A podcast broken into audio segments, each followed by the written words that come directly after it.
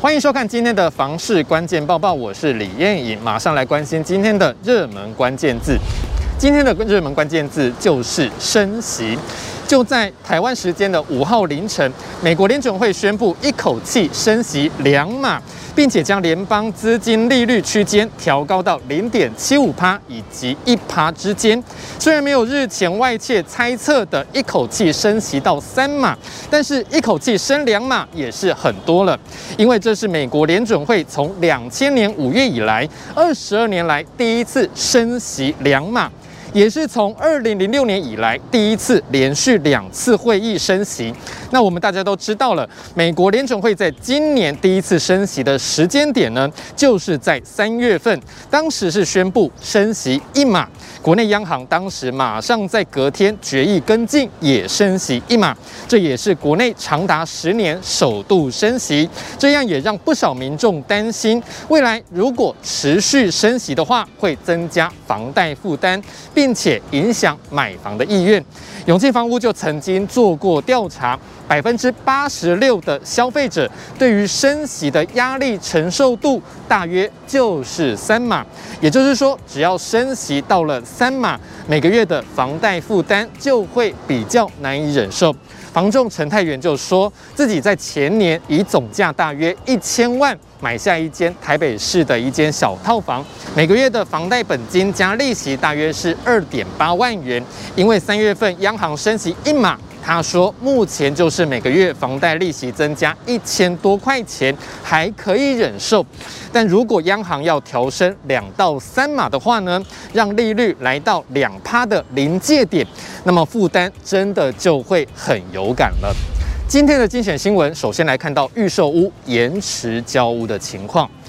因为现在营建业缺工缺料问题很严重，迫使有些建商大幅度延后交屋的日期，引起许多买房的民众不满。就有网友 po 文表示说呢，参加大学同学会聊到买房的话题，发现不少同学都有遇到延迟交屋的状况。他说呢，算一算，总共十五个人买房，有十三个人都是买预售屋，虽然买的物件都不太一样，建商也几乎没有重复，但买预售屋的同学呢，几乎都出现延迟交的状况，就有网友点出问题的所在，可能是出在进口的建材。因为疫情的关系，虽然没有影响大家买房的意愿呢，但是疫情把航运系统给打爆了，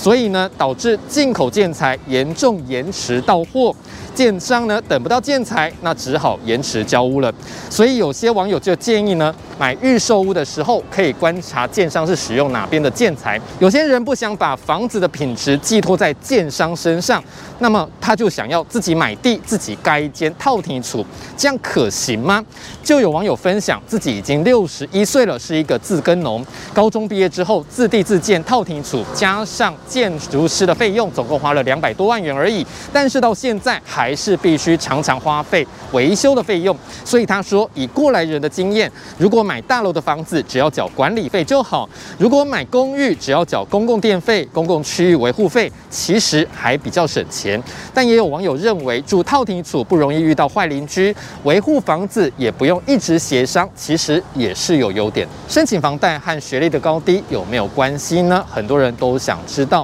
最近联征中心就公布最新的统计数据，二零二一年第四季全台湾博士学历的贷款者，贷款建估值为一千七百四十七万。核贷成数为七十五趴，而且购屋坪数达到四十九坪，都是所有学历最高的。贷款利率则为一点三九趴，也仅次于硕士的一点三八趴。相较之下，高中职学历核贷成数和利率都是最差的，不免让人认为学历也会影响贷款的条件。但其实专家表示，可以获得更优惠利率和贷款成数有更重要的三大面向，最重要的就是良好的信用，第二个就是要有固定的收入，这也就是为什么多数银行偏好收入稳定的职业身份。所以，如果你的薪资是领现金，也建议每个月都去银行存起来，这样也比较好哦。还有一点很重要，就是要增加与银行往来，这样除了可以提升信用与提供固定收入之外，多数银行也会提供减码优惠利率给往来比较久的老客户。